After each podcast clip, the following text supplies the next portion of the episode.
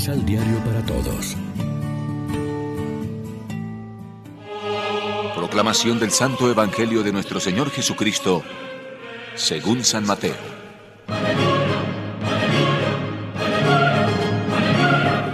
Se le acercaron unos fariseos con ánimo de probarlo y le preguntaron, ¿Está permitido al hombre despedir a su esposa por cualquier motivo? Jesús respondió, ¿No han leído que el Creador en el principio los hizo hombre y mujer? Y dijo, El hombre dejará a su padre y a su madre y se unirá con su mujer y serán los dos uno solo. De manera que ya no son dos, sino uno solo. Pues bien, lo que Dios ha unido, no lo separe el hombre. Pero ellos preguntaron, Entonces, ¿por qué Moisés ordenó que se firme un certificado cuando haya divorcio? Jesús contestó, Porque ustedes son duros de corazón. Moisés les permitió despedir a sus esposas, pero no es esa la ley del comienzo. Por tanto, yo les digo que el que despide a su mujer, fuera del caso de infidelidad, y se casa con otra, comete adulterio. Los discípulos dijeron, Si esa es la condición del hombre con la mujer, más vale no casarse. Él les contestó, No todos comprenden lo que acaban de decir, sino solamente los que reciben este don. Hay hombres que nacen incapacitados para casarse. Hay otros que fueron mutilados por los hombres. Hay otros que por amor al reino de los cielos han descartado la posibilidad de casarse. Entienda el que pueda.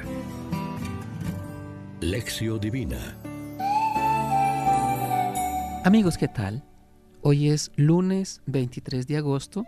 La iglesia en Colombia celebra a Santa Rosa de Lima. En nuestro texto de hoy, releído en este contexto de la fiesta de Santa Rosa de Lima, una mujer peruana consagrada totalmente a Dios, se subraya el valor de la fidelidad que se expresa en la virginidad consagrada. Todo ello no es más que una parábola viviente del reino. Existe una virginidad consagrada que no es escogida voluntariamente y no porque se la impuso la naturaleza como expresión de lo definitivo del reino de los cielos. Esta virginidad es el ejercicio concreto de la fidelidad en el amor a Dios, fuente y plenitud de toda relación auténtica. Esta relación con Dios, escogida como prioridad, tiene el valor de un anuncio profético de lo definitivo, porque, en última instancia, la vocación de todo ser humano es la comunión eterna con Dios. Para entender mejor esto, entremos en el texto bíblico. Los discípulos han quedado desconcertados ante las exigencias de Jesús de que no se rompan los vínculos en las relaciones y lo han dicho. Pero Jesús no entra en el juego de la reflexión que hacen los discípulos. Más bien el hecho de que sugieran la idea de que ante la exigencia de indisolubilidad del matrimonio, lo mejor sería no casarse. Le da la ocasión para hablar del celibato. Jesús menciona casos en los que algunos hombres no están capacitados para el matrimonio, los eunucos, ya que les falta la posibilidad de procrear, sea porque nacieron así o porque otros los castraron. Esto sucedía en la antigüedad naturalmente. También habla de personas que viven como eunucos sin serlo, con la imagen de aquellos que lo han escogido por voluntad propia y teniendo en vista el reino de los cielos. Jesús nos remite al caso de personajes concretos que optaron por el celibato, como Juan el Bautista. Jesús le pide a todo el mundo que sus esfuerzos y aspiraciones estén siempre y prioritariamente orientados hacia el reino y hacia el actuar justo querido por Él.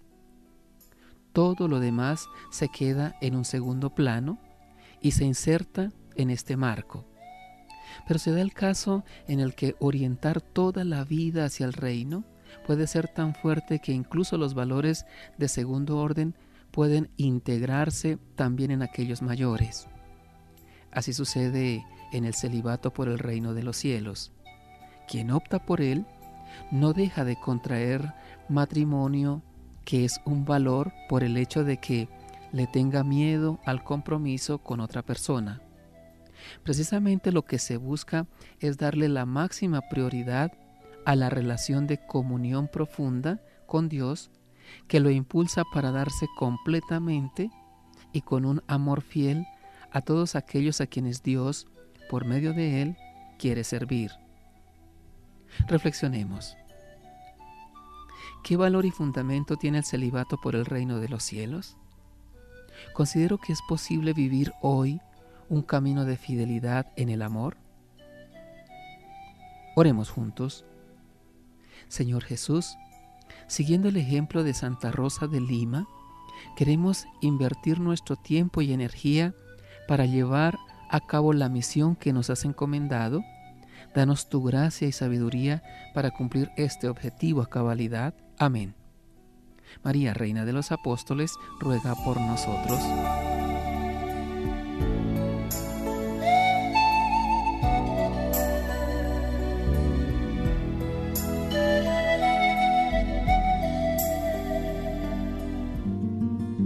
Complementa los ocho pasos de la Alexio Divina adquiriendo el emisal Pan de la Palabra en Librería San Pablo o distribuidores.